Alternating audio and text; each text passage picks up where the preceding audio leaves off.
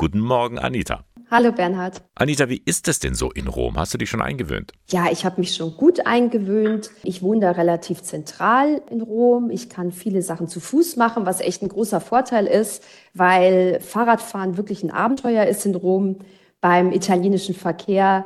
Ja, und was mir gut gefällt, ist einfach die Architektur in der Stadt. Wenn man abends so durch die Stadt spaziert, da kommt man aus dem Staunen wirklich nicht mehr raus. Es ist einfach wunderschön, überall Brunnen, überall wunderbare Fassaden.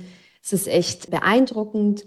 Die Menschen sind auch sehr, sehr nett. Die Römerinnen und Römer sind sehr herzlich, manchmal ein bisschen schroff, aber eigentlich ganz liebe Leute. Also mich erinnert es manchmal ein bisschen an die Menschen im Ruhrgebiet. Nun bist du ja nicht zum Vergnügen in Rom. Du arbeitest für die katholische Nachrichtenagentur und da interessiert uns natürlich, wie geht es Papst Franziskus? Du warst ja dabei, als der Papst vor kurzem aus der Klinik entlassen wurde. Welchen Eindruck hat er auf dich gemacht? Also der Papst war neun Tage in der Gemelli-Klinik in Rom. Das ist eine ganz große Klinik im Norden der Stadt. Da hält er sich immer auf, wenn er operiert wird. Er ist dieses Mal erneut am Darm operiert worden.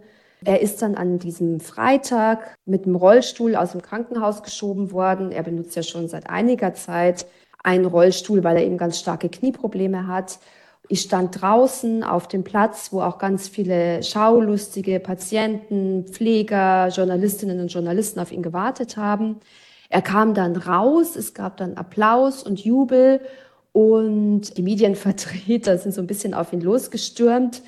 Er hat gesagt, ich lebe noch und er hat dann direkt eigentlich an das Bootsunglück vor Griechenland erinnert das ihn mit großen, großen Schmerz erfülle. Er wirkte insgesamt so ein bisschen blasser und dünner als früher. Man hat gemerkt, dass ihn diese Operation vielleicht doch ein bisschen mitgenommen hat.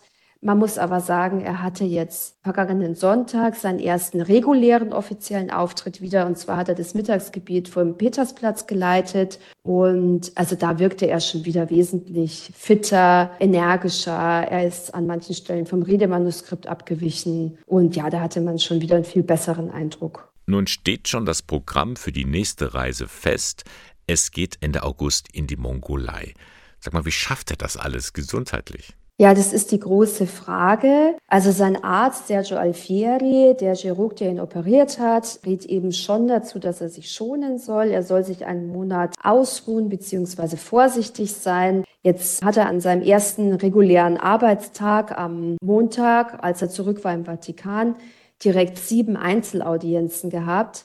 Die Generalaudienz am Mittwoch, die ist abgesagt. Aber er hat eben schon einfach ein sehr, sehr volles Arbeitspensum. Also ob das dann wirklich schonen ist, wird sich zeigen. Also ich glaube, er muss schon ein bisschen drauf schauen, dass die Genesung nicht zu kurz kommt. Machst du dir da Sorgen um den Papst? Nee, also Sorgen wäre jetzt übertrieben. Ich kenne ihn ja nicht persönlich, aber wenn man das so beobachtet, ich bin schon oft beeindruckt davon, was er wirklich für ein Arbeitspensum hat und was er an einem Tag so alles leistet und wie viele Riesenprojekte der Papst im Moment angestoßen hat. Also er hat ja so eine Art Dialog, Reformprozess angestoßen, der im Oktober mit einem großen Treffen in Rom starten wird, mit der sogenannten Weltsynode. Dann hat er eine Friedensmission für die Ukraine ins Leben gerufen und dann noch viele, viele kleinere Baustellen. Also der Mann hat einfach wahnsinnig viel zu tun und er ist halt einfach schon 86. Du hast vorhin gesagt, du kennst den Papst nicht persönlich. Das könnte aber in wenigen Wochen anders werden. Ja, das wird sich ändern, hoffentlich im August. Und zwar bin ich zugelassen, den Papst im Papstflieger zu begleiten zum Weltjugendtag nach Lissabon. Da sitze ich dann im Flieger zusammen mit ihm und anderen Journalistinnen und Journalisten. Und bei diesen Reisen hat man dann die Gelegenheit, ihm auch mal persönlich die Hand zu schütteln, sich mal vorzustellen, ein paar Worte auszutauschen. Und es wird dann für mich auch das erste Mal sein, dass ich ihm so nahe kommen kann. Ich vermute mal, auf diese Begegnung freust du dich schon sehr. Ja, da freue ich mich wirklich sehr drauf. Also da bin ich sehr gespannt, wie er so im direkten Austausch ist. Ich beobachte ihn ja relativ intensiv, aber bislang doch immer so ein bisschen mit Abstand, ein bisschen aus der Ferne und es wird sich dann verändern. Und davon wirst du uns natürlich erzählen. Anita, vielen Dank für deine Eindrücke und ganz liebe Grüße nach Rom.